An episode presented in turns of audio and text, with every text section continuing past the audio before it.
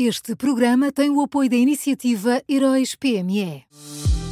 Já são conhecidos os semifinalistas da sexta edição dos Heróis PME. Chegou a hora de partilhar a sua opinião. Vote já na sua história favorita em heróispme.pt e ajude a selecionar os finalistas de cada categoria. Tem até ao dia 19 de maio. Esta é uma iniciativa Unit Consulting.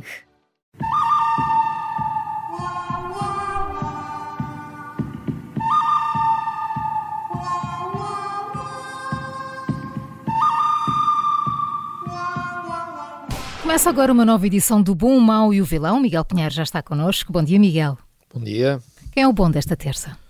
O bom, o bom, o bom desta terça é Pedro Nuno Santos. Uh, nós podemos concordar ou discordar uh, de muitas coisas que o candidato à liderança do PS disse ontem, mas há uma passagem do discurso que devia ser escrita em pedra e emoldurada à entrada do Lário do Rato, uh, porque Pedro Nuno Santos disse isto. Ele disse: Não vou ignorar o quanto os acontecimentos desta semana abalaram instituições e a sua credibilidade. Isto é logo um bom passo, porque José Luís Carneiro tem, tem ignorado. Uh, uh, e depois enumerou quatro princípios básicos. Uh, primeiro, afirmar que o combate à corrupção é tarefa prioritária e indeclinável pelo Estado.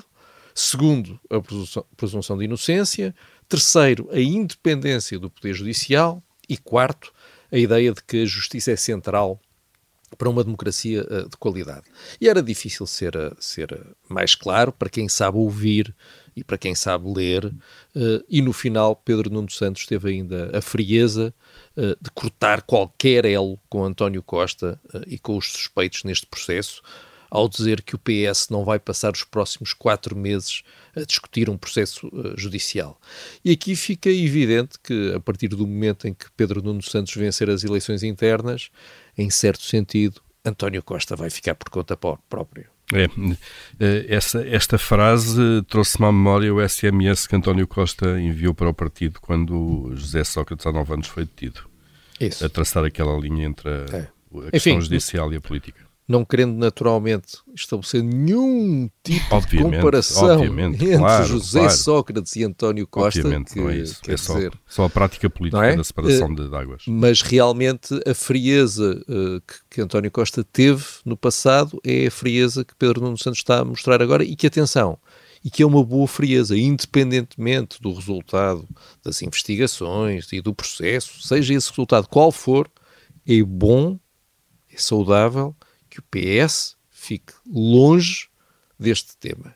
Deixa esse tema para quem acusa e para quem se defende. O bom é então Pedro Nuno Santos e o mau Miguel. Olha, o mau, o mau é novamente José Luís Carneiro. Uh, ontem o Ministro da Administração Interna disse que não se pretende demitir uh, uh, e que vai acumular o cargo de Ministro da Administração Interna com a candidatura à liderança do PS. Só admite, eventualmente, sair do governo caso ganhe as eleições internas. Uh, por isso, até lá, uh, José Luís Carneiro vai aparecer ao lado de polícias e bombeiros uh, num minuto e no minuto seguinte vai aparecer a pedir votos aos militantes socialistas. já se percebeu que neste governo os ministros só saem empurrados.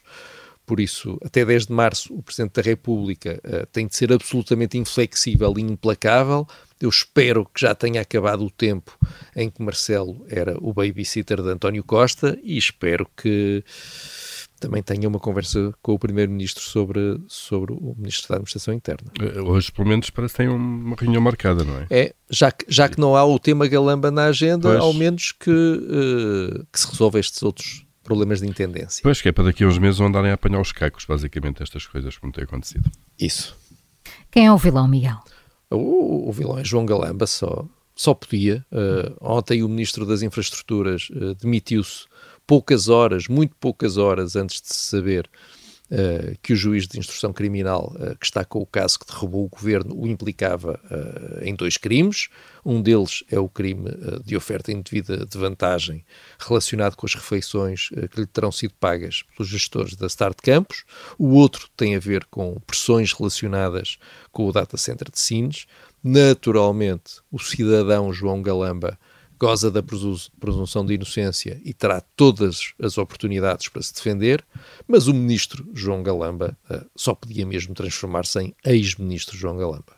E se calhar com dias de atraso já. Ou meses, Paulo, uh, ou meses. Já damos de barato esses meses. Certo. O bom desta terça é Pedro Nuno Santos, o mau é José Luís Carneiro e o vilão é João Galamba. Foram estas as escolhas do Miguel Pinheiro nas manhãs 360 e que também pode ouvir em podcast.